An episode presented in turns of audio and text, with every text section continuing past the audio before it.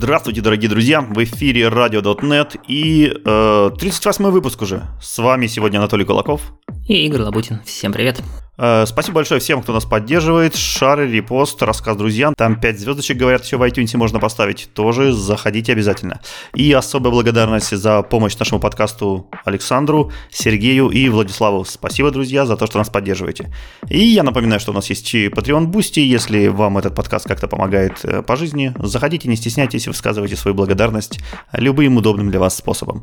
Э, ну что ж, давай посмотрим, что у нас произошло за то время, пока мы отсутствовали, какие новости накопились, чего интересного нам выпустил Microsoft. Есть ли у нас уже RC2? Да, .NET потихонечку близится к релизу. Появился .NET 6 релиз кандидат 2. Напоминаю, что это все production quality. Вы уже прямо сейчас можете использовать все в вашем продакшене. Microsoft это все официально поддерживает. Но они сами напрямую говорят, что сейчас вот этот вот RC2 и вся дальнейшая работа будет полностью сфокусирована исключительно на обеспечении более качественного кода. Они проверяют что все фичи, которые они заимплементили за этот год, друг с другом нормально сходятся, нормально совмещаются, нет никаких конфликтов. А, они это называют Validate End-to-End Workflow, так что вдруг там что-то с кем-то конфликтует, чтобы это все разрулить, успеть до релиза. Все это поддержано и протестировано на Visual Studio 2022 Preview 5. При этом Visual Studio 2022 for Mac, она пока еще не поддерживает .NET 6 RC2, но мы про это чуть-чуть дальше, по-моему, поговорим, про Mac-версию. В статье про RC2 особо новостей нету, надо сказать, там, поскольку особо больших новых фичей, очевидно, в, между RC1 и RC2 завести вряд ли можно было. Тем не менее, они там напомнили, что нас ждет C-Sharp 10. Мы довольно подробно все рассказывали. Напомню основные, так сказать, ключевые фишки 10 C-Sharp. Это рекорд-стракты, а также read-only рекорд-стракты, если вам интересно. Global using, implicit using, которые на уровне SDK определяются, и global using можно будет посмотреть в они все равно компилятся в э, C-шаповый файлик, они, это действительно есть C-шаповый файлик с ними, он будет называться app.globalusings.g.cs, находиться в вашем фолдере с obj файлами, ну или obj фолдере точнее. А есть еще файл scope namespace, всякие константные и интерполированные строчки и много магии вокруг самих интерполированных строчек, ну и разные matching экстенжены тоже полезно посмотреть. Это то, что касается C-Sharp 10. И непосредственно связанная с этим штука тем, что довольно сильно перетреха, перетрясли э, темплейты для C-Sharp проектов. Если вы помните, раньше, когда вы создавали новый проект на пятом .NET, у вас был там стандартный там, программ CS, там был какой-нибудь main. Если это был ASP.NET проект, у вас появлялся стартап CS файлик, и там был configure services, configure, и вот это все. Сейчас теперь этого ничего нету. Если вы создаете по дефолту шестой э, проект на шестом .NET, то у вас будет использоваться Minimal API, в общем, все вот эти вот новые фичи, которые вы знаете, кроме Global Using. Global Using надо включать отдельно. Вот. При этом, что интересно, винформовый проект, он такой для, видимо, совсем суровых чуваков, для винформовых template'ов не стали менять ничего. Ну, точнее, не ничего, часть поменялась, но top-level statement'ы не стали использовать. Там до сих пор есть Program.cs и все на месте. Кроме template'ов, да, если вы, кстати, апгрейдите пятый э, SDK на шестой у себя в проекте, вы никаких, как бы, скажем так, сайд-эффектов от этого не почувствуете с точки зрения именно темплейтов. Э, это дело откатили еще в прошлом релиз-кандидате с тем, чтобы ну, не было у пользователей никаких проблем. Интересный кусочек поста относится к вообще macOS и к Windows ARM 64. То есть это те две платформы, которые, ну, скажем так, .NET вроде на них работает, но, может быть, не, не имеет такой, не знаю, популярности, по крайней мере, у нас в подкасте, да, по сравнению с, естественно, виндовыми и линуксовыми вещами, там, где .NET довольно активно используется на десктопах и на серверах. Так вот, в .NET 6 RC2 есть поддержка ARM64 и X64 вы можете поставить оба SDK, причем они ставятся в разные места, и э, до этого RC э, оно перетирало друг друга, то есть вы не могли поставить одновременно SDK для ARM64 для X64. И если вы при этом хотите это сделать, то первое дело, что вам нужно сделать, вам нужно заинсталить все предыдущие .NET 6 билды, которые у вас стояли, все превьюшки, все, все вообще, все, что есть, и только после этого ставить заново .NET 6 RC2, соответственно, ARM64 или X64 версии. Э, есть, похоже, надежда, что какую-то поддержку ARM64 впилят в прошлое SDK тоже в виде каких-то патчей, потому что пока в новости написано, что pre.NET 6 builds are not yet ready to install. Так что, вероятно, на ARM64 завезут какую-то поддержку старых дотнетов тоже, которые... Ну, с пятым на самом деле непонятно, потому что это вроде как не LTS, а вот 3.1 он вроде LTS, и туда, скорее всего, все это завезет, завезется, так или иначе. При этом, какой бы SDK вы ни поставили, ARM64 либо X64, он позволяет вам девелопить и под одно, и под другое. То есть э, оно такое кросс-референсит друг друга, и, соответственно, вы можете использовать только один SDK. И вообще говоря, цель э, Microsoft сделать так, чтобы вы ставили все-таки ARM64 SDK на ARM64 машинки и использовали только него. Ну, потому что это нативная архитектура и так далее. Э, так, а вот, да. Э, для SDK как раз-таки они пишут, что они будут использовать, э, поддерживать только .NET 6 на ARM64, а вот рантаймы они э, пропатчат э, старые рантаймы тоже. То есть .NET Core 3.1 и, возможно, пятерку тоже они даже обещают. Может быть, они пятерку тоже рантайм пропатчат, чтобы поддерживать ARM64. Но посмотрим. Э, при этом это потребовало некоторых breaking changes. Ну, не то, что потребовало, но они решили, что есть некоторые breaking changes, которые, так сказать, э, хорошо бы сделать, чтобы нормально сделать э, удобную поддержку вот этих вот новых, новых по сути, архитектур. То есть, э, и это коснулось тестов. То есть, если вы запускаете .NET тест, у него было два параметра, минус А и минус R. Это сокращенные версии, алиасы на какие-то более длинные. Я не помню, минус А это, по-моему, тест-адаптер можно было выбрать, тест-раннер, тест-ран адаптер, да, а минус R что-то еще. Так вот, минус А это теперь э, шорткат алиас для минус architecture, а минус R это шорткат для минус runtime, по-моему. То есть вы можете выбрать, на каком рантайме, на какой архитектуре у вас будет запускаться. Это, соответственно, breaking change. Если вы используете в каких-то скриптах короткие версии или алиасы, то надо подумать и переделать на длинные, чтобы не было конфликта. И на этом все. На самом деле в версии 2 больше ничего такого нету. В... Есть, конечно же, ASP.NET. ASP.NET никуда не делся, он тоже релизится одновременно.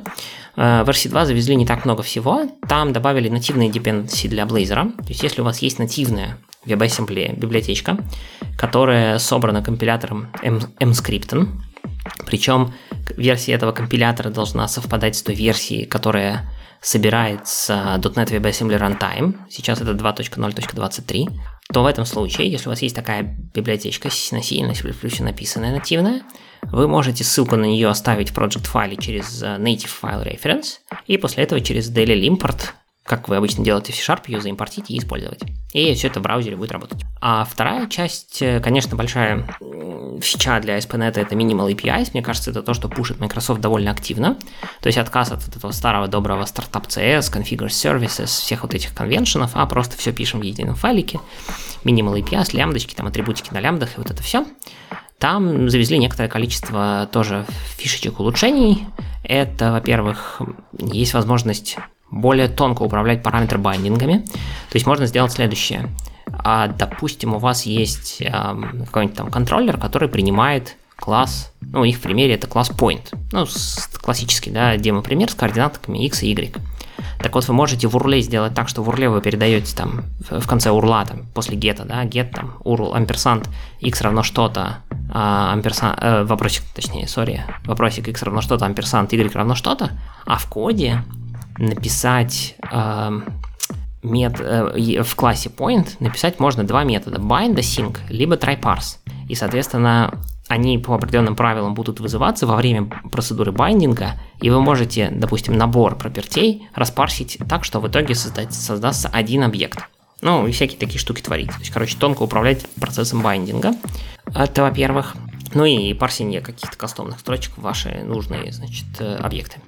Дальше они немножко поменяли Fluent API вокруг OpenAPI. То есть, когда у вас есть Minimal API, понятно, что вы, можете хотеть, все еще хотеть создать Swagger спеку на нее.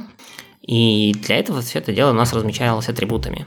Но Swagger и OpenAPI вообще спецификация довольно развесистая, там есть много чего.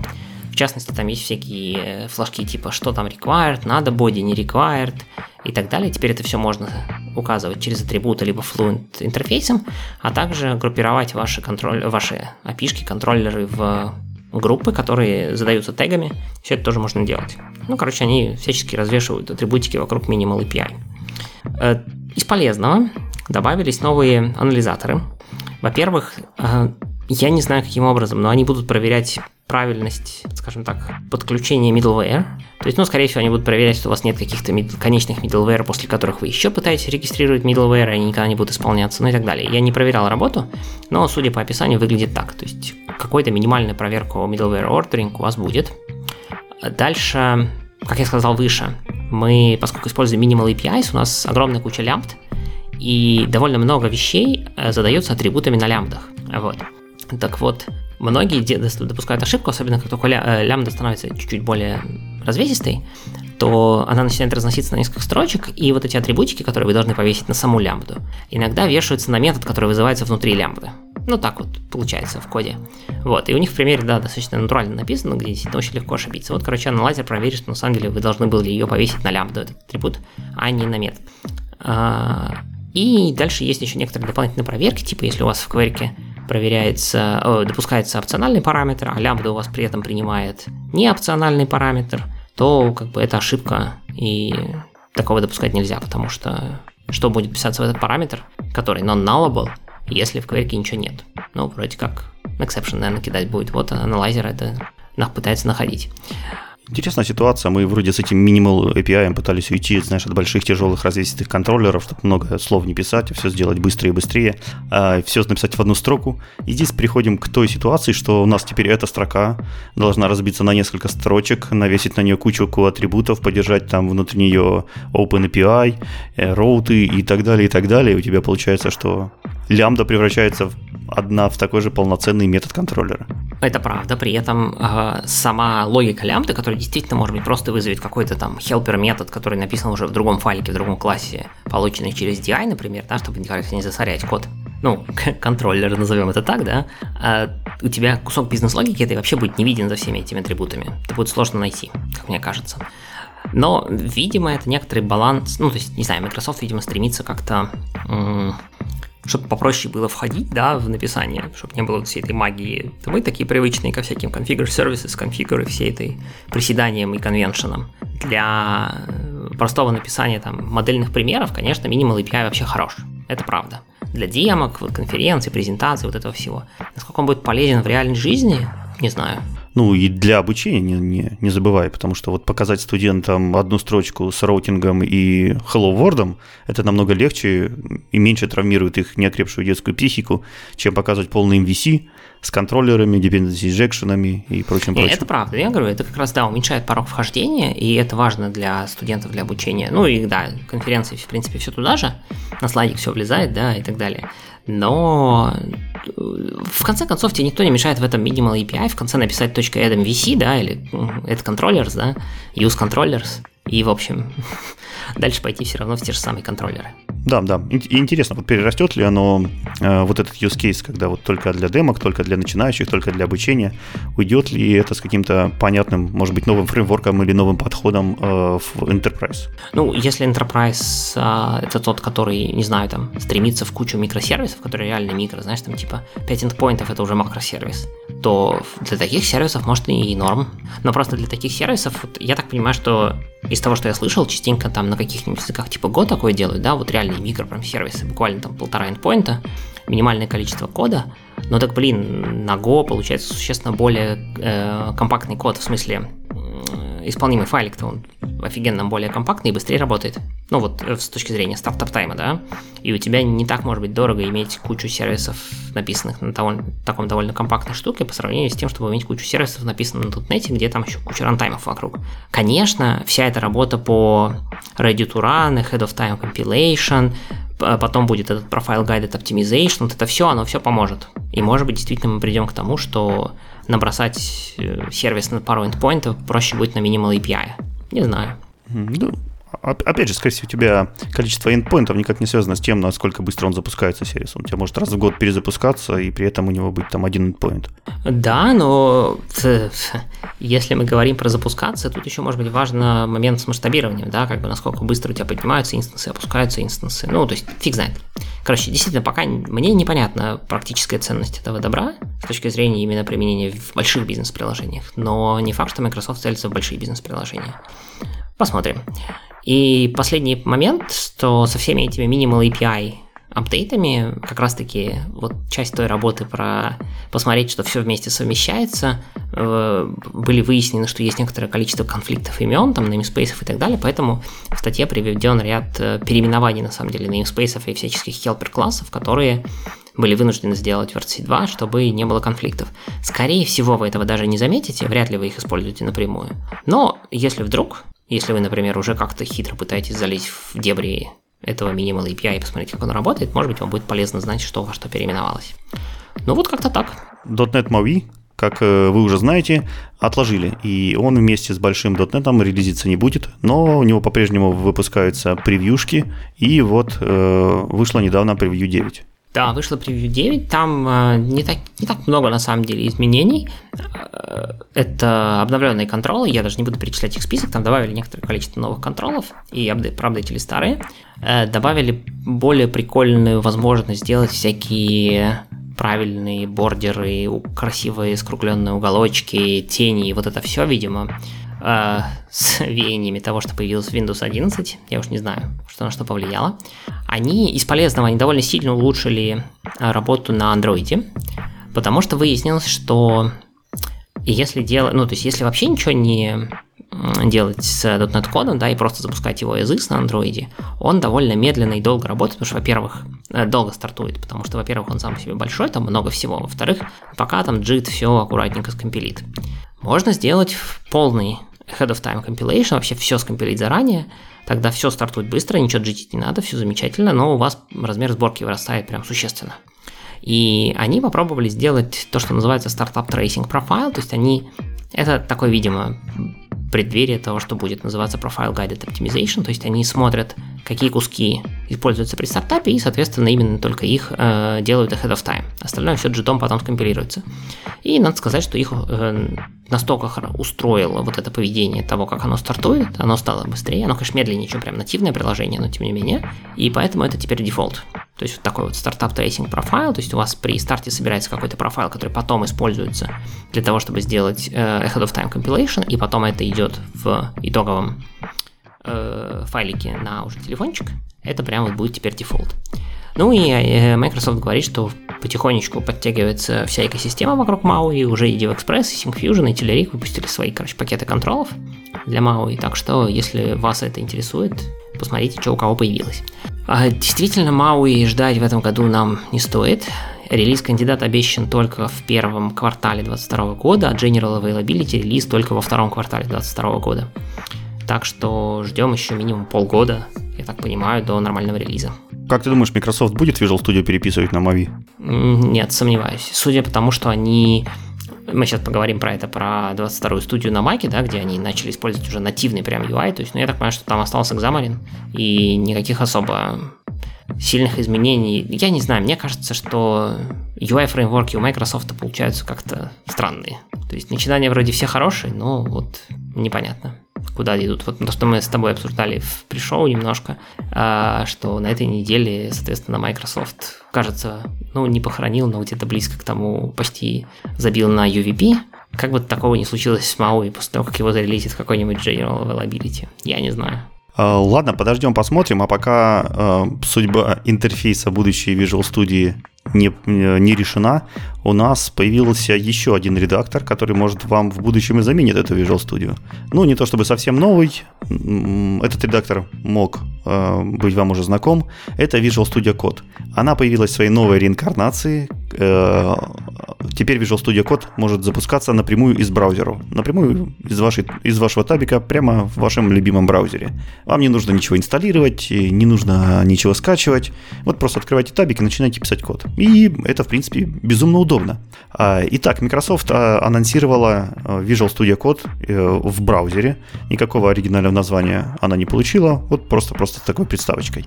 Если вы захотите попробовать этот редактор, вы можете пройти на адрес vscode.dev и там уже непосредственно понаслаждаться без регистрации MSMS очень быстрым, удобным, легковесным редактором кода. Прежде всего, что хочется сказать. Э, это действительно быстрый редактор, запускается он полностью в браузере, никаких инсталляций не требует. Он умеет открывать э, ваши локальные файлы с вашей локальной машины, ваши локальные проекты и их редактировать. Делается это с помощью File System Access API, который поддерживает современные браузеры. И это специальный API в браузерах, который позволяет с вашего разрешения, естественно, доступаться к файловой системе вашего компьютера, вашего локального лаптопа и оттуда считывать все необходимые данные, файлы, папочки и так далее. Нужно признаться, что это отличный шанс для хромбуков и айпадов, чтобы э, превратить их в настоящие компьютеры для разработчиков, потому что инсталлировать что-то на них или скачивать что-то на них было более проблематично чем на обычные компьютеры. Теперь вот достаточно последнего хрома, и их можно превратить тоже в IDE-шки довольно мощные и в большинстве случаев довольно самодостаточные. А Visual Studio в браузере очень тесно связана с GitHub. У нее есть знания про репозитории, pull реквесты GitHub Code Spaces, то есть она обо всем там знает, умеет э, клонировать, а, создавать pull реквесты связывать issues. В общем, эта тема там продумана замечательно. Также не, не обошли стороной Azure репосы, то есть э, с микрософтовским облаком, который Azure DevOps часть его э, была, то есть там тоже есть интеграция, в общем, с этим тоже в порядке все, будут работать. Э, работает это все дело полностью в браузере, чтобы вы понимали, э, там именно в браузере запускается language сервис, который парсит ваш текст, обеспечивает полностью навигацию, обеспечивает полностью подсветку синтаксиса, никуда этот код не отсылается, все происходит прямо на вашем локальном компьютере. Вроде бы работает быстро, то есть не похоже, чтобы это хоть как-то тормозило. Но у этого есть и свои плюсы. Так как это ваш локальный компьютер, никакой виртуальной системы за этим не стоит, э, вы, соответственно, не получите никакого терминала, никаких консольных утилит, э, никак, э, никакой отладки и никакой компиляции. То есть никакой там .NET тест или .NET compile вы запустить не сможете. И, соответственно, никакого дебага, никакой трассировки, никаких профайлеров у вас пока не будет. А вот. Есть сторонние проекты, которые, в принципе, нацелены на то, чтобы запускать контейнеры прямо у вас в браузере без каких-то там виртуалок, а использовать мощности вашей текущей операционной системы. Но это все как бы так спекуляции на будущее. Пока этого ничего не поддерживается. То есть сейчас это просто э, хороший редактор кода без каких-то претензий на, на IDE. По крайней мере, для компилируемых языков. Для недоязыков, ну, типа HTML, CSS и прочей Node.js шелупений, которые у вас умеют запускаться непосредственно на JavaScript, там все будет работать, в принципе, точно так же, как и в нативной Visual Studio Code. То есть полностью весь experience можно перенести. Поддерживается огромное число плагинов, э, интеграций, э, подсветочек и прочего-прочего. То есть э, для каких-то простеньких вещей вы большой разницы с Visual Studio кодом не найдете. Еще одним интересным моментом является синхронизация настроек. То есть вы вполне можете все те э, шоткаты, э, сниппеты, темы Visual Studio код, который вы себе установили где-то, э, синхронизировать между разными Visual Studio Code'ами. А я напомню, что их уже есть как минимум три. Это обычная desktop Visual Studio Code, который с нами с самого начала. А далее я GitHub Codespaces объявил интеграцию с редактором, с помощью которого можно редактировать прямо репозиторий, не выходя из GitHub. Вот. Это тоже, по сути, Visual Studio Code. И вот этот Visual Studio Code в отдельном tab ике, который уже не так плотно привязан к GitHub, но зато умеет все остальное, там Azure и локальную файловую систему и прочее, прочее. Вот, это все три Visual Studio коды, и вы можете легко синхронизировать их э, с помощью специального сервиса Settings Sync. Вот, тоже такая удобная штука, которая позволяет вам в разных, э, в разных environment иметь удобные, привычные для себя настройки. Ну, звучит прикольно. Я не знаю, насколько это действительно полезно там разработчикам, потому что там и покомпилять ничего не сделать, и зачем открывать браузер со своим локальным кодом. Проще держать студию у себя локально, и если очень хочется побраузить локальный код, открыть там код, пробел точка, и все хорошо.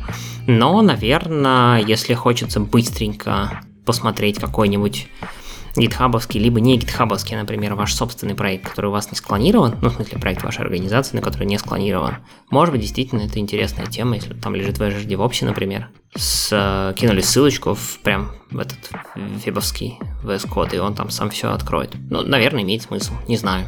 Да, наверное, разрабатывать никто в этом не будет, по крайней мере, действительно на C-Sharp. Вот. А если что-нибудь посмотреть или отредактировать какой-нибудь конфиг или поправить мел- мелкий баг, тебе же не обязательно это запускать здесь. У тебя уже наверняка настроены какие-нибудь CI, Тебе достаточно отредактировать, э, закоммитить, а дальше там уже удаленные машины все тебя отбилдят, тесты запустят и покажут. Да, еще бы баги пофиксили сначала. Скоро, скоро. Вот IntelliSense уже с искусственным интеллектом пришел, который пишет за нас программы. Скоро он сам же себе будет баги фиксить. Да, будет CI, который для кода без багов, и CI, который сначала баги пофиксит, а потом отдаст первому CI. И вот они там будут кодом перекидываться туда-сюда. Ладно, э, VS Code в браузере это, конечно, хорошо, но у нас есть все-таки наша Visual Studio, которая тоже потихонечку движется вперед.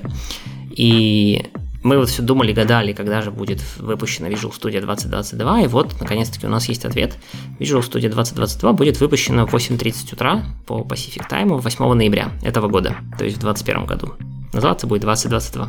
Да, тут интересно сказать, что Visual Studio 2022 будет выпущена в 2021. Ну, а какая-нибудь нормальная версия, когда там починят все детские болезни, будет таки как раз к январю 2022 года, и все как раз сойдется.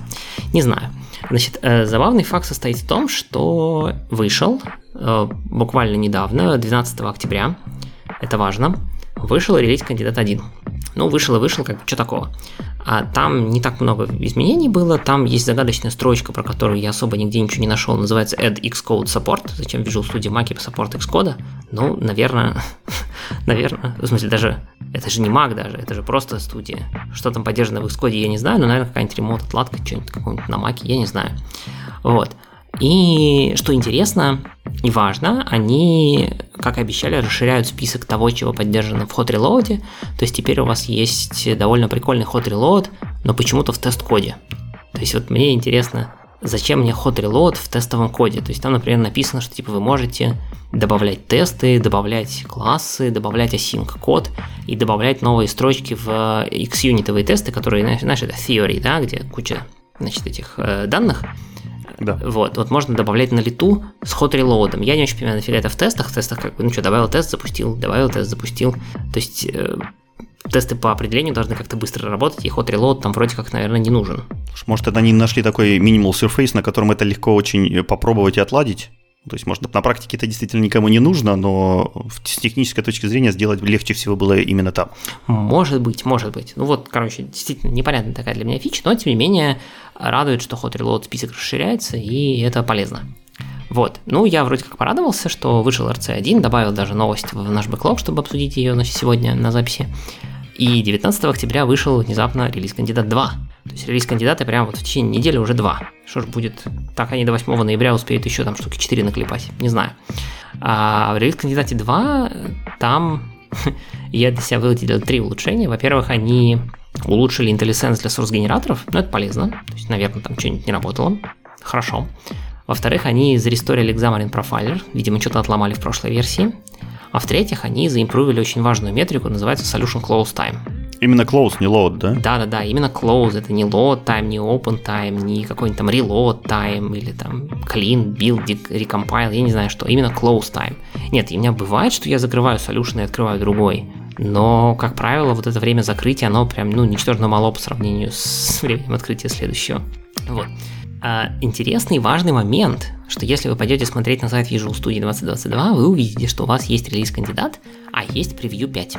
Я долго пытался найти отличия между ними и пришел к выводу, что отличия между ними нет, это одна и та же версия.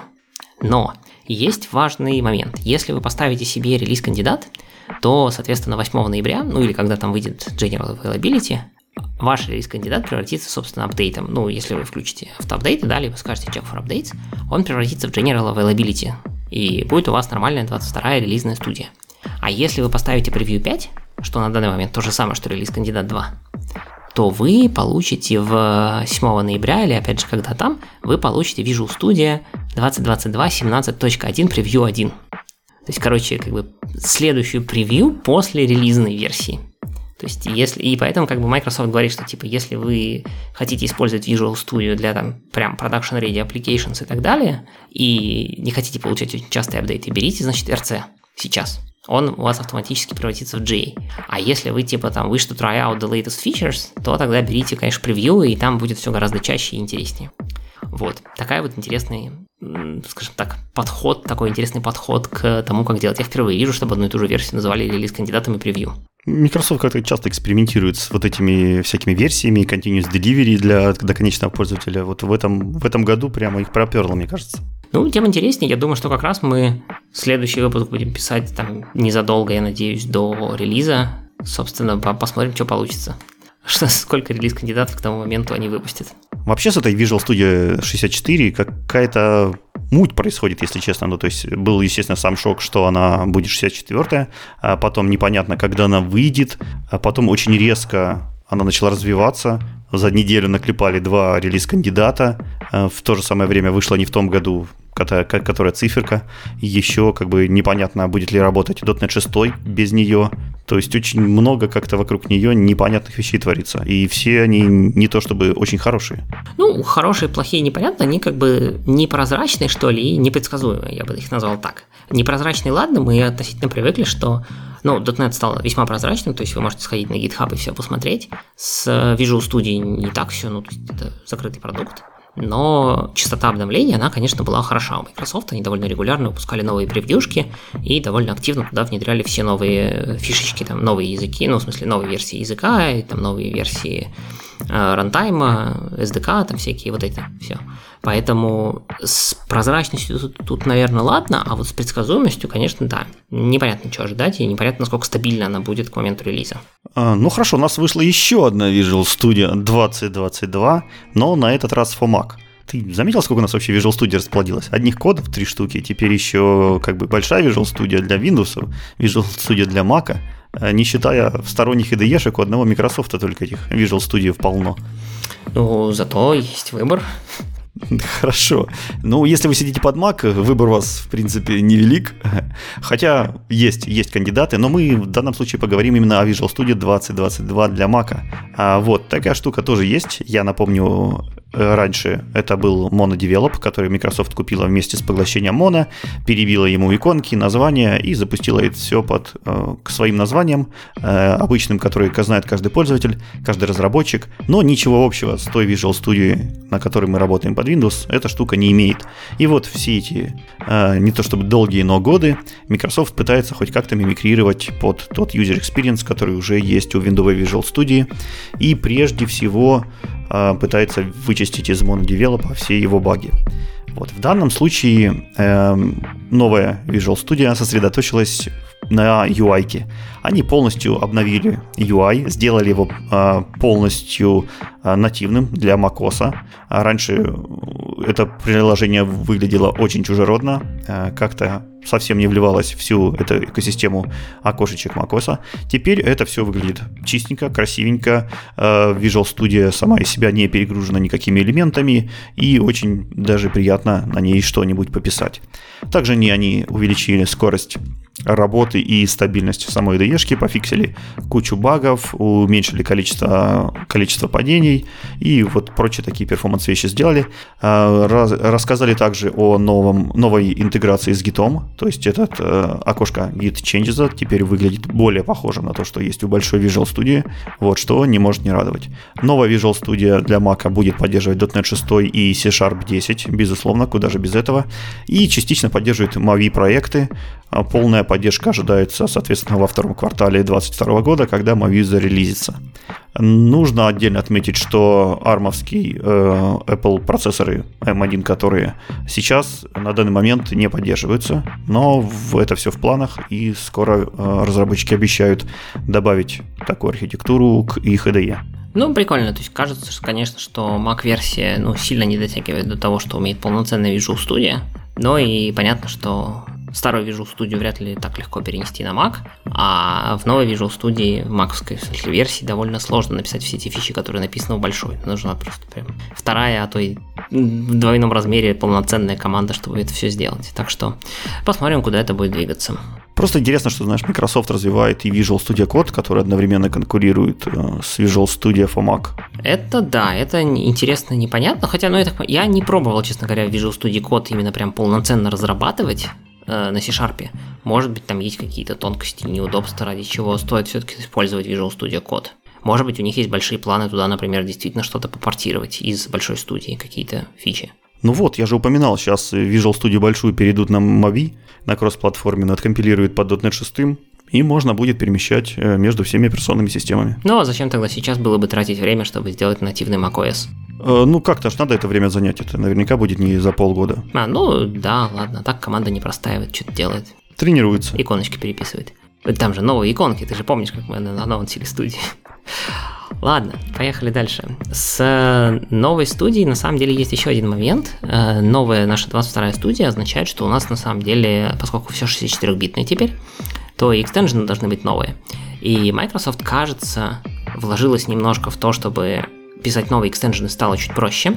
И запилила плейлист видосиков, их там, по-моему, 9 штук, за авторством Мэтса Кристенсена, о том, как вообще делать, как вообще писать Visual Studio экстенжены. Мэтт Кристенсен это такой чувак, у которого написано, ну я не знаю, если я скажу 40 или 50 экстенженов для студии, я, наверное, не сильно ошибусь. Вот. Он очень плодовитый, понятно, что как бы написав один экстенжен, там написать второй, третий уже не так сложно, он реально пишет их пачками, они все очень маленькие, делают их, как правило, одну-две штуки, но делают их настолько хорошо, что прям прикольные экстенжены. Вот. И это как раз-таки серия видосиков за его авторством на тему того, а как вообще писать такие экстенжены. Причем он начинает прям вот с, так сказать, основ про то, какой тулинг вам нужен, как вообще все это настроить, как все отлаживать, всякие рассказывают best practices, чуть ли не с, до там, чек-листов, то делай, то не делай, и заканчивается это все тем, как все это выложить на, соответственно, marketplace чтобы это увидели все остальные. То есть, если вы задумывались о том, не написать ли вам экстенжен, или не опередив кого-то, спортировать чей-нибудь экстенжен на 64-битную студию и занять его место, и еще что-нибудь в таком духе, то посмотрите видосики, они все очень коротенькие, там буквально минут по 5, но я так понимаю, что довольно плотные, плотные по контенту, и, скорее всего, там это все не rocket science, то есть нужно просто знать опишку, знать тулинг, и после этого все становится довольно просто. Так что пишите экстенжены, возможно, это будет э, полезно всем остальным. Если вы захотите скопировать какой-то популярный экстеншн, начните с ReSharper. Как ты думаешь, это удастся?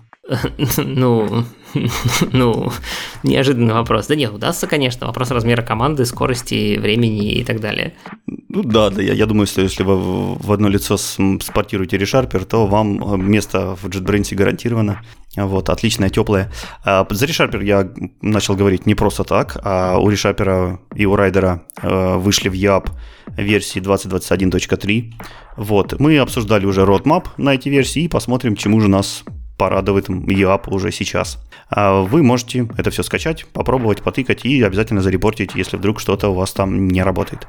А прежде всего, э, э, под, поддержка Visual Studio 2022 превью уже включена в этот EAP, а, то есть можно пробовать обе превьюшки, смотреть, как они вместе работают. И действительно, э, все наши ожидания оправдались. ReSharper в 64-разрядной студии работает намного быстрее. Вот, поэтому, если вдруг у вас ReSharper тормозит, якобы, то попробуйте вот эту новую связку. А, я думаю, что вас ждут какие-то интересные открытия. А, если мы говорим про функциональность, то а, добавились квик-фиксы для файл scope namespace.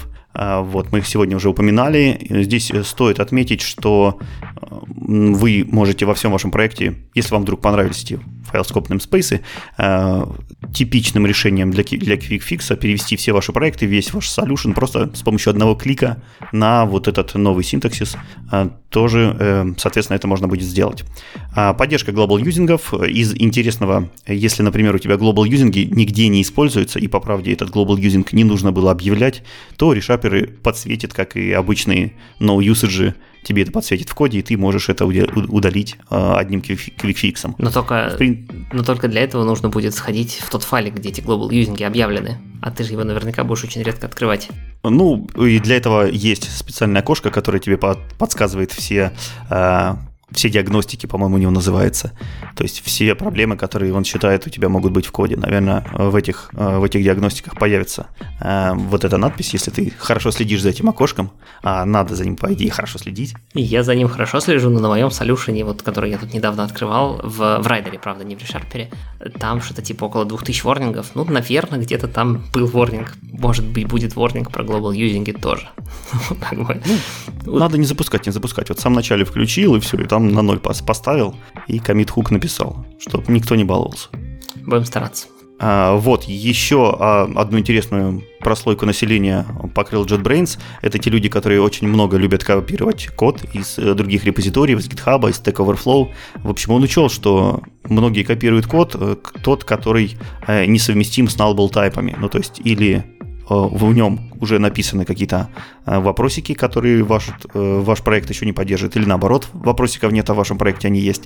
А, в общем, вот эти вот э, копипасты он тоже учел, и, соответственно, вы теперь можете в скопированном коде, например, удалить все nullable аннотации, которые там были, но если они в solution у вас не поддерживаются, или, наоборот, заменить их на JetBrains annotations. Вот, тоже очень удобно. Из э, интересного мы с тобой обсуждали недавно про перф, перформанс улучшения, как надо правильно писать ваши локальные функции. Вот, и там был некий такой хак, что уменьшить число аллоцируемых э, лямбдочек, э, аллоцируемых делегатиков можно с помощью передачи параметра в вашу функцию и помет, э, соответственно, после передачи параметра пометить ее как статик, ну, то есть превратить closure в статик local function. Вот. У ReSharper добавилось такой quick fix, поэтому теперь вы можете это делать очень легко, очень быстро и красиво. Вот, и таким образом улучшать перформанс в critical местах, где вам это, естественно, необходимо. Э, хорошенький метод есть, э, добавился, это copy code reference. Э, он объединил в себя предыдущие методы, плюс переименовался. В общем, это такая штука, где вы можете в удобном окошке скопировать имя вашего метода, на котором вы сейчас стоите, или файлик, где этот метод расположен, или имя класса, или ссылку на GitHub, где этот файлик может лежать, или XML, XML документ ID и так далее. Ну, то есть каким, какой-то идентификатор, который может ссылаться на этот метод или на файлик, или на класс внутри этого метода, который как бы релевантен внутри вашего контекста. Тоже удобная штука, я думаю, часто люди будут ей пользоваться. Добавились новые language, я напомню, что внутри ReSharper вы можете не только C-Sharp код подсвечивать и работать с ним, но и небольшие кусочки э, другого произвольного кода ReSharper может понимать. Наверняка, если кто-то из вас сталкивался с регулярными выражениями и писал регулярные выражения, то вот сам темплейт, сам шаблон регулярного выражения, он задается не в виде простого текста. Там у вас работает подсветка синтаксиса, там работают у вас какие-то подсказки. Я не удивлюсь даже если рефакторинги. Вот. И такие маленькие колдунчики, такие маленькие language injection, они есть не только для регекспов, они есть и для HTML, для CSS, для JavaScript, для JSON, JSON, для XML, вот, и все это вы можете обозначить в вашем коде. Э, то есть, если вы обозначили параметр, э, как что в, этот, в этом параметре передается строка, но вы обозначили, что там по правде хранится семантика HTML. Как только вы начнете присваивать э, в этот параметр какие-то строчки, ReSharper запустит вам полный анализ этой строки, этой стринги, сделает вам э, подсветку синтаксиса HTML, начнет вам IntelliSense HTML предлагать, э, код completion HTML, в общем, полная красота. Вот, тоже интересная штука. Вот, добавилось побольше. А, в Rider е. В Rider е все, естественно, то же самое, что и в ReSharper, и плюс добавились некоторые свои моменты. В частности, поддержка .NET 6 SDK, и начиная с этого EAP а, Rider теперь запускается на Apple Silicon. Вот. Э, раньше для вам для этого нужно было качать специальный отдельный branch ик Rider а. Вот. Не основной, не основной его ветка, не основной его EAP. Вот. Но после того, как все тестировали, все проверили, э, поддержка Apple Silicon включена уже непосредственно в. Э, есть фичи, которые все еще не работают. Это Hot Reload и э, Debug Blazor вот, для .NET 6. Вот это пока еще в разработке, это пока еще не работает. А вот э, появился Problem U в Windows, то есть это как раз-таки окошко, которое должно указать на все проблемные места, которые, по мнению райдера, у вас есть. Туда включается абсолютно все, и ошибки компиляции, и ошибки нугета, и какие-то синтаксические ворнинги, в общем, любые-любые подозрительные вещи, которые могут в вашем проекте быть, вот заходите туда, посмотрите. Э, новый, э, новый UI для дебагинга, вот э, команда переработала, пересмотрела там некоторые моменты, э, немножко все приукрасила, стало, стало получше, стало покрасивее, поудобнее. Надо посмотреть побольше, как теперь на практике дебаг будет себя показывать. Потому что старый, старенький дебаг UI был действительно очень-очень сильно кривоват. Ну да, он был несколько неочевиден. Я пробовал много раз и на самом деле писал много разного фидбэка команде, потому что, ну, да, прям как-то... Мне, в принципе, вот этот райдеровский подход к UI, как бы нажми кнопочку слева, открой табочку снизу, потом нажми кнопочку в верхнем тулбаре, откроется, она поделится пополам, и в правой половинке этого окошка нажми еще одну кнопочку, что-нибудь еще сделай. Оно прям вот, ну, такое когнитивно сложно. Надо посмотреть, что в дебаге появилось, поменялось. Да, действительно, особенно после Visual Studio, когда мы привыкли к немножко другому user experience, вот этот переход, он очень больный. Вот. Будем надеяться, что команда и дальше продолжит идти э, в сторону упрощения и более очевидного не только дебага, но и остального интерфейса райдера. Э, вот, э, райдер научился запускать UVP-проекты прямо под дебаггером. Раньше нужно было специально оттачиться к какому-то э, удаленному процессу. Вот сейчас это можно делать по-человечески. Э, сейчас можно дебажить э, Windows Docker контейнеры э, под .NET, под .NET Core и под .NET фреймворком. Вот э, раньше это можно было делать только с Linux э, контейнерами. Вот сейчас Windows контейнеры э, тоже поддерживаются. Вот. На этом, наверное, все. Вот такой вот э, списочек довольно интересных вещей у нас будет в 2021.3 API. Ну, прикольно. Не знаю, буду ли я ставить Яп. В принципе, интересно посмотреть на дебаг experience. Мне кажется, что пока там шестой .NET и прочее мне не сильно интересен, а вот э, такие именно визуально э, юзабельные улучшения, а проблем с тот же самый, посмотреть, может быть, будет полезно. Посмотрю, не знаю, буду ставить, нет, может быть, дождусь просто, когда вы зарелизится. Э, пойдем дальше. У нас сегодня такой выпуск больше про тулинг, как мне кажется, Visual Studio, Visual Studio. Есть еще один тул, который не так полезен для прям программирования, но очень полезен для проверки того ваших гипотез, какого-то такого в качестве скретчпада, как его иногда называют, это LinkPad. LinkPad э, существует в двух параллельных ветках. Есть LinkPad пятой версии, который последняя версия, которая поддерживает .NET Framework, то есть если вам нужно что-то проверять на .NET Framework, используйте LinkPad 5. И есть LinkPad 6, который поддерживал, собственно, .NET Core и пятый .NET, и вот вышла бетка LinkPad 7, который теперь поддерживает .NET Core 3.1, .NET Core, .NET 5 и .NET 6 теперь. Вот. Э, это пока бетка, но она довольно стабильная, я себе поставил. И вот поэкспериментировал немножко, прям выглядит и работает очень хорошо. А вы можете прямо для вашей кверки, которую вы написали, да, кусочка программки на C-Sharp, э, в дропдауне выбрать, на каком рантайме запускать, и он будет э, запускать, соответственно, на 3.1, на пятерке или на шестерке, ну, в зависимости от того, что у вас установлено. Вот у меня сейчас шестого SDK не стоит, он говорит, что, типа, извини, на шестом запустить не смогу. А на 3.1 и на пятом все, пожалуйста, можно запускать. А, э, эта версия LinkPad полностью поддерживает Windows ARM 64, включая дебагинг, так что если у вас вдруг э, там, кто у нас на Windows ARM? Surface Book, вот если он, то, соответственно, можете смело ставить, все будет работать.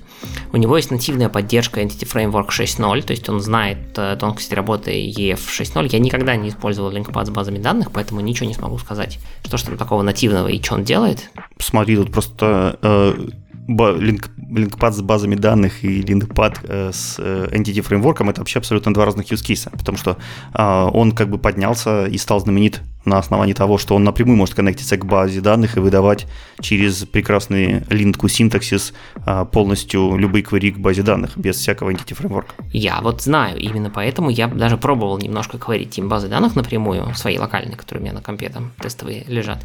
И, ну, я больше привык к менеджмент студии, поэтому у меня как-то не сильно пошло. Вот, но вот там прям вот написано, что типа в релиз ноутсах, что вот мы полностью поддержим EF Core 6.0. Я не знаю зачем, но, наверное, зачем-то надо. Вот. Все это работает side-by-side с LinkPad 5, причем у седьмого пока на бета у него даже нет инсталлера, то есть вы просто качаете зипчик, и там внутри буквально десяток файликов, причем половина из них, чтобы там есть типа x64 версии, x86 версии и ARM64 версии, соответственно, 3 экзешника. Так что все очень компактно, все просто берет и работает. Оно автоматом подхватило все мои кверики из прошлого линкпада, то есть э, вы вполне можете использовать ваши запомненные кверики, если они остались. Единственное, что понятно, если там есть э, референсы на .NET Framework, то они будут игнорироваться. Лучше всего, конечно, если вы хотите переиспользовать кверики, использовать какие-нибудь там нет, нет стандарт библиотечки, либо нугет пакеты, которые таргетят и то, и другое, и тогда линкпад будет автоматически правильно использовать нужные э, бинарнички. При этом есть э, еще такая штука, если вы хотите писать какие-то общие кверики, у вас есть возможность э, э, использовать ifdef, Потому что линкпад определяет специальный символ при процессора, netcore большими буквами, и вы можете в своих квариках понимать, собственно, если netcore определен, значит вы работаете под седьмым или шестым линкпадом, э, под седьмым, сори, в шестом, по-моему, этого не было. А если вы работаете под пятым линкпадом, то этого символа не будет. Но это позволяет, соответственно, как-то в кверке сделать какой-то if на тему кусочка кода. Вот. Прикольно, что мне понравилось, на самом деле то, ради чего я поставил себе седьмой линкпад, это на самом деле отличный способ поиграться, собственно, с новым C-Sharp. То есть у меня всегда есть проблема, как бы, ну окей, я хочу попробовать новый C-Sharp, ну, то есть это надо либо придумать себе какой-нибудь проектик, да, либо просто в очередном новом консольном тулзе, тулзе там Visual Studio попытаться что-то там поделать, там новые какие-то фичи. Вот, а здесь в линкпаде все прикольно, у него есть э, встроенный, так сказать, ну это не help, это такая библиотека сэмплов, и там есть э, сэмплы по всем фичам C-Sharp, соответственно, 8, 9, 10, разбитого по папочкам, разбитого на отдельные, собственно, кверики, которые вы можете просто подергать, там всем прям все комментариями объяснено, что вот тут так, тут эдак. Прям очень удобно, их можно предактировать, ну и, соответственно, по поиграться с этим всем. Мне прям очень понравилось, как вот именно такой playground, скретчпад для новых версий языка. Я как-то раньше для этого не использовал. Ну, да, я, я тоже встречал очень много уроков. Э, надо признать, что линкпад был специально заточен под такую функцию, э, вот как типа самостоятельного или полусамостоятельного осваивания каких-то техник. Вот там, там есть не только для языков, но и для различных популярных библиотек. Вы наверняка можете найти. Вот для некоторых библиотек это э, такие туториалы бесплатные, для некоторых библиотек они есть платные, распространяются. То есть, если вы никогда не пробовали для самостоятельного изучения вот использовать LINQPad, попробуйте бесплатные версии. Я думаю, вам вполне хватит, чтобы получить тот experience и понять, интересно вам это или нет. Но вещь действительно стоящая. Да, на самом деле я тут видел как-то доклад э, Джо Албахари, собственно, автора этого линкпада. Он на самом деле даже свои презентажки делает из линкпада. У него есть специальный presentation mode, который позволяет, собственно, это практически заменить PowerPoint. Да, мне сразу на ум приходил Албахари, когда он объяснял э, нейронные сети. Он прямо на прямо в линкпаде в процессе всего доклада э, объяснял, что такое там персептроны, э, нейронные связи и прочие вот эти глупости. Прямо там же писал код, и вы видите все, как это происходит, как это сразу визуализируется. Линкпад, естественно, может визуализировать намного больше, чем обычная консоль. Он умеет там строить таблицы, умеет строить графики, умеет показывать картинки, много чего еще умеет. То есть визуализация у него довольно мощная, а, вот, и да, доклады у него получаются красочные, интересные, сочные, и сразу с лайв-демками, с кодом, который можно скачать и самому уже попробовать. Вот, интересно, кстати, линкпад э, сравнить со всякими Юпитер ноутбуками, насколько вот этот э, experience э, развит и там, и там. Понятно, что их используют в разных местах, но мне кажется, вот для, для каких-то таких вещей, типа попробовать изучить, вот здесь ниша у них довольно сильно пересекается. Да, наверное, пожалуй, ты прав. Может быть, действительно для там Jupyter Notebooks и питончик какой-нибудь сравним с этим. Я не знаю, насколько там прям типа presentation и вот это все, но именно для Playground, наверное, действительно прикольно. Вот. Ну ладно, давай дальше. А дальше захотелось немножко уйти от наших IDE-шек, потому что мы про IDE-шки уже целый час разговариваем. А, вот, небольшой а, апдейт произошел на Nugget.org. Вообще, Игорь, ты часто заходишь на Nugget.org, на именно веб-сайт? Наверное, нет. Ну, бывает очень редко, когда меня туда выводит Google, если я что-то ищу по какому-то конкретному пакету. Я знаю, зачем я туда иногда захожу, чтобы там нажать кнопочку э, Link to Source если мне почему-то не очевидно, где он лежит на гитхабе. Ну вот Nuget, как э, признаются авторы, уже более четырех лет не обновлял свой веб-дизайн, вот, и э, многие люди считают, что это ему критически необходимо, поэтому э, Nuget Э, кто не владельцы, организаторы, э, сделали небольшой опросик. В опросе поучаствовало 700 человек, в котором были, они спросили, как бы, а что вы хотите от, э, от веб-UI самого нугета, как его улучшить, чего ожидаете, что, что вам нужно сделать и прочие-прочие вещи. Вот они все это сколлектили, собрали, проанализировали и сделали первый шаг к улучшению Нугеторга. Вот, и самые внимательные уже могли заметить. Самое наверное, очевидное, что произошло, это то, что в основная теперь вкладка, когда ты открываешь страничку пакета, основная вкладка отображает readme э, самого пакета, самого проекта. Вот, если кто не знал, то файл readme можно вложить непосредственно в ваш пакет. Э, это можно сделать различными способами, например, указав ссылку на readme в нуспеке или э, рекомендованный способ указать ссылку в, про, в файле проекта. Вот, и после сборки пакета э, ваш пакет будет знать, а где находится readme. Вот, и эта информация как раз пользуется на Getorg. Э, он отображает красивую readme страничку, даже не, вместе с некоторыми картинками, если эти картинки расположены на доверенных ресурсах. В общем, это все выглядит так довольно красиво, хипстерски и принципе, как у э, JS-ников уже довольно-таки давно. Если вы ставили плагины к Visual Studio Code, то, наверное, вы с, такими, э, с такой картинкой уже сталкивались. Вот, это действительно намного удобнее, чем было раньше. Они почистили очень хорошо э, правую колоночку, то есть там, где различная дополнительная статистика об этом пакете, дополнительные ссылочки, куда ввести, что, от, как открыть, где отладить. В общем, там это все было тоже прочищено и улучшено. В общем, UX ну, GetOrg, как по мне, так стал намного чище, прозрачнее, понятнее. Вот, и при этом вроде не утерял свои привычности. То есть э, новый, новый пользователь, который как бы давно привык к старому UI, чувствует себя там довольно комфортно. Никаких вот, вот этих проблем с кардинальным переработкой всего э, не было. У, в планах у них э, также обработать остальные фичи, которые они собирали э, в, в своем опросе. И одна из первых и самых важных и запрашиваемых это поиск по таргет фреймворку, когда вы ищете что-то с учетом э, того фреймворка, на котором эта библиотека должна работать. Ну да, я вот сейчас зашел ради интереса посмотреть. Не сказать, что там действительно как-то сурово все поменялось, и это на самом деле, наверное, хорошо.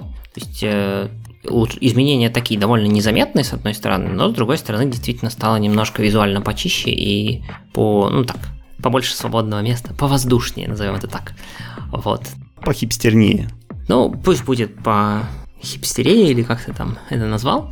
А, давай последнюю тему на сегодня рассмотрим. Как мы сказали, у нас будет э, скоро релиз Visual Studio 8 ноября, а при этом с 9 по 11 ноября пройдет .NET Conf 2021, где будет, собственно, официально зарелизен э, .NET 6. И все причитающиеся вокруг кусочки ASP.NET там и все такое. C-Sharp 10. Вот. Для такого, собственно, важного события Microsoft, как обычно, устраивает .NET Conf, где будет э, большой набор разных всяческих докладов вокруг э, .NET 6 и не только. Конференция пройдет три дня, с 9 по 11 ноября, она в Америке, поэтому в основном все по американскому времени. Но, кстати, сайт у них очень удобный, можно посмотреть прям с учетом твоего, он по дефолту показывает твой часовой пояс. Вот, поэтому не удивляйтесь, когда у вас будет день первый, это типа там среда-четверг, день второй, четверг-пятница, ну как-то так они показывают, прикольно. Вот, э, первый день в основном посвящен именно всяким новинкам, то есть это будут доклады в основном ребят из Microsoft про там C-Sharp 10, F-Sharp 6, мы, кстати, почти не касались F-Sharp, но там что-то, видимо, тоже менялось, и будет доклад от Дона Сайма, что ж такого в F-Sharp 6. Uh, Hot Reload, Minimal, Minimal API, ASP.NET Core с Razer, uh, Blazor, ну, в общем, это такие. Все те highlight ы, которые мы с вами весь год обсуждали в этом подкасте в основном про .NET 6. На второй день будет больше такой прикладной штуки, тоже около майкрософтовской, но вокруг .NET. То есть это всяческие обновления в Azure, performance вокруг этого, э, serverless, machine learning, э, те самые Jupyter ноутбуки, э, GraphQL, Internet of Things, ну, в общем, все, что такое прикладные вещи, которые мы пишем на .NET или для .NET или вокруг .NET. Э, здесь уже более такой разнообразный состав спикеров, а на третий день там будет вообще все такое около вокруг .NET, ну, то есть там и про MAUI поговорят, и про OpenTelemetry, и про архитектуру, ну, кстати, второй день тоже немножко будет архитектуры, и про кроссплатформенную разработку, и там уже вот в третий день там количество докладчиков просто огромное, и они не только из Microsoft, а из всяких разных сторонних компаний в том числе, так что такой э, интересный, мне кажется, день, возможно, будет. Э, на самом деле, первый, второй тоже вполне достойны того, чтобы на них посмотреть. Посмотрите на программу, программа уже висит на сайте. Возможно, вы там выберете себе что-то интересное, интересующее для вас, и из первых рук, так сказать, узнаете, что там новенького произошло. Да, просто огромное, огромное число докладов, э, шикарные спикеры, я очень много вижу знакомых фамилий, ну, кажется, Microsoft, да, действительно привлек сюда и классных инженеров, и классных, классных э, евангелистов, и много интересных разработчиков, прям программа крутая. Да, и надо заметить, кстати, что, например, э, некоторые доклады будут читать реальные ребята, которые прям разрабатывали фичи, то есть, вот, например, Hot Reload э, будет рассказывать Дмитрий Лялин, который, как я понимаю, был, собственно, лидом разработки этой фичи, то есть мы от него мы его, наверное, практически не знаем, и от него ничего не слышали, никаких докладов, но вот э, он лидил эту разработку, и он про нее очень хорошо знает, в том числе технически. И это здорово, что не там developer ы advocate ы будут рассказывать, да, про какие-то новые фичи, а прям вот ребята, которые их писали. Да, именно поэтому и сделали первый день такой э, более анонсовый. Здесь будут более такие высокие шишки, которые вам высокоуровнево сделают красивые анонсы, все, все про все расскажут. А остальные два дня, похоже, будут инженеры шпарить со всех углов. Ну, там и во второй день хватает developer-advocate ов наверняка, и в первый наверняка есть инженеры, но действительно вот э, оно скорее больше тематическая развивка, но действительно смотрите на то, кто рассказывает. То есть понятно, что Скотт Хансельман, конечно, сделает какое-нибудь шоу, да, а вот такие инженеры наверняка вам расскажут ну, если не там хардкорный доклад, э, как мы это любим, но, по крайней мере, довольно низкоуровневый и полезный с практической точки зрения. Ну, а если вам лень все это смотреть, то слушайте наш подкаст. Мы наверняка какие-нибудь интересные, хорошие мысли отсюда выберем и обязательно вам осветим. Это если нам будет лень смотреть. Посмотрим. Итак, давайте посмотрим, о чем мы сегодня поговорили. У нас вышел .NET 6 релиз кандидат 2. Не так много новенького, но немножко обсудили. Узнали про планы MAUI и превью 9. Ждем еще полгода, пока оно не зарелизится. А, Visual Studio Code теперь доступен в браузере, можно там прям практически полноценный IDE, только нельзя компилировать, э, отлаживать и запускать, а так все почти как IDE. А так прямо IDE. Да. А, из нормальных IDE и стали известны планы по запуску Visual Studio 2022, а также вышло превью 5, она же релиз кандидат 2. Никогда не думал, что я так скажу. Э, Visual Studio 2022 для Mac обновилась, и там доступны превью, ну, там и первая, и уже сразу вторая доступны за то время, пока мы писали подкаст. Для Visual Studio мы узнали, что, в принципе, можно писать экстенжены, сюрприз. И Мэтт Кристенсен в своем плейлисте рассказал, как это можно делать. Из еще нормальных IDE ReSharper Rider появился YAP версии 2021.3, там довольно интересные фичи, смотрите, кому интересно. LinkPad 7 бета-версия, если вам хочется потрогать .NET 6 и C-Sharp 10. И, например, кстати, не хочется ставить 22 студию, это прекрасный вариант. Я не уверен, что 10 C-Sharp заработает в 19 студии, наверное, не заработает. Вот, а в LinkPad... Слушай, это будет смешно, когда студия 19 не будет поддерживать э, .NET 6, а вот LinkPad будет, и он будет мощнее, чем вся IDE. Да, будем программировать в LinkPad. Чего такого? Там отладчик даже есть. Че, в общем, почти все готово.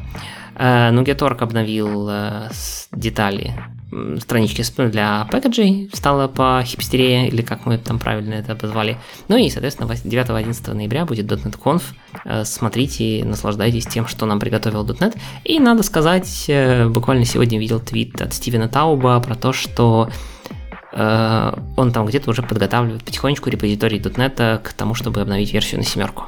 Так что скоро начнем говорить про седьмой .NET. Ну что ж, готовимся все к большому празднику. Я надеюсь, что мы еще с вами увидимся до этого момента. Ну, а за сим все. Э, всем до новых встреч. Пока. Пока.